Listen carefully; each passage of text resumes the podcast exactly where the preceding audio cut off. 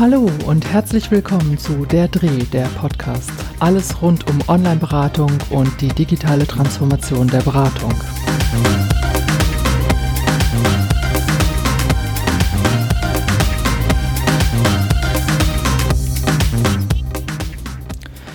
In dieser Podcast-Episode geht es um das Thema E-Mail-Beratung. E-Mail-Beratung muss gleich mal einsortiert werden in einer datenschutzrechtlichen technischen Fragestellung. E-Mail-Beratung im psychosozialen Kontext heißt immer, ich muss auf Datenschutz und dementsprechend auf einen sicheren Übertragungsweg achten. Das kann nur gelingen durch eine Verschlüsselung. Nach wie vor ist hier die SSL-Verschlüsselung der höchste Standard. Und da das Verschlüsseln von E-Mails für Ratsuchende etwas schwierig sein könnte, lohnt es sich, eine Software zu verwenden, die genau das für mich bereitstellt und sicherstellt, dass ich keine Daten durchs Netz schicke, die der Vertraulichkeit des Wortes unterliegen.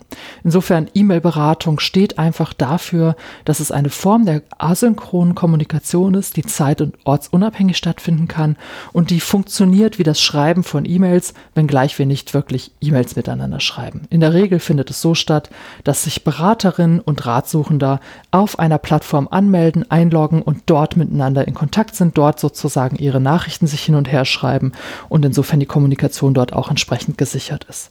Es geht also um eine 1 zu 1 Kommunikation, die zwischen einer Fachkraft und einer ratsuchenden Person Person stattfindet. Was ist jetzt das Besondere bei der E-Mail-Beratung? Nun, zunächst, ich als ratsuchende Person kann entscheiden, wann schreibe ich und was schreibe ich. Also ich kann wirklich überlegen, wie viel will ich von mir preisgeben. Die Erfahrung ist, dass da in der Regel sogar relativ viel kommt. Und diese Kommunikation kann ja anonym stattfinden. Das heißt, ich lege mir einen Account an an der Beratungsstellenseite, ein Nickname und kann dann anonym meinen Text an die Beraterin oder den Berater senden.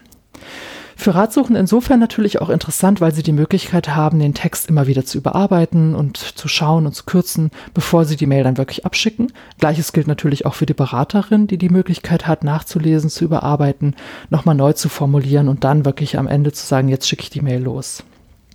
Und es sind Folgekontakte möglich. Das ist ein ganz wichtiger Aspekt vielleicht auch nochmal von der Mailberatung. Die Idee ist auch eher bei der Mailberatung, dass es sich wirklich in einen prozesshaften Dialog und Austausch von mehreren miteinander ausgetauschten Mails entwickelt und wir nicht sozusagen nur eine Mail schreiben und dann gibt es eine Mail zurück. Auch das gibt es in ganz bestimmten Fällen, kann man auch machen. Dann findet die Mailberatung aber natürlich nochmal ein bisschen anders statt, weil ich dann ja wirklich in dieser einen Mail alles unterbringen muss.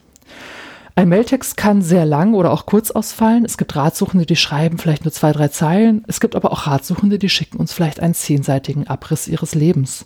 Und insofern geht es eher darum zu gucken, wie kann ich dann auch als beratende Person da adäquat darauf reagieren.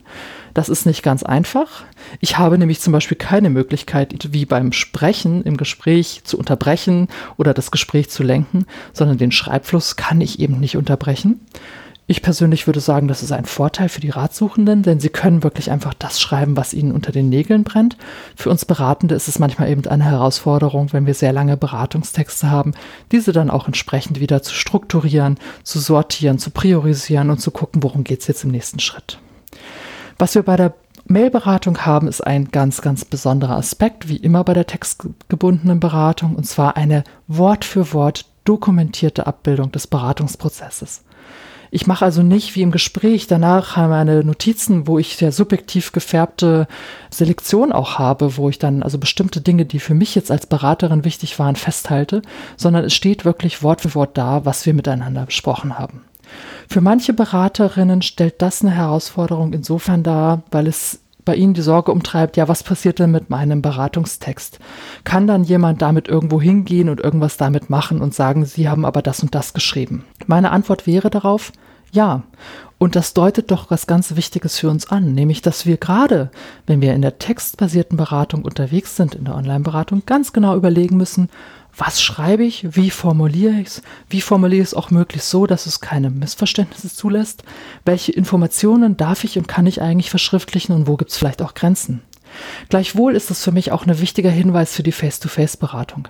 Denn was sagt es denn über uns Beratende aus, wenn wir nur, wenn die Dinge verschriftlicht sind, Sorge haben, was jemand damit anfängt und es uns beim Gespräch scheinbar nicht so sehr bekümmert? Was ich also damit sagen will, Achtsamkeit der Sprache, und zwar ob ich jetzt schreibend berate oder ob ich im Gespräch mündlich berate, es macht keinen Unterschied. Ich muss immer genau überlegen, was ich da mache.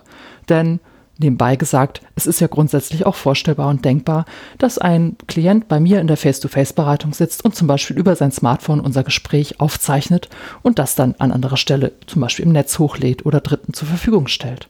Also insofern geht es doch ganz grundsätzlich darum, dass wir achtsam mit Sprache umgehen.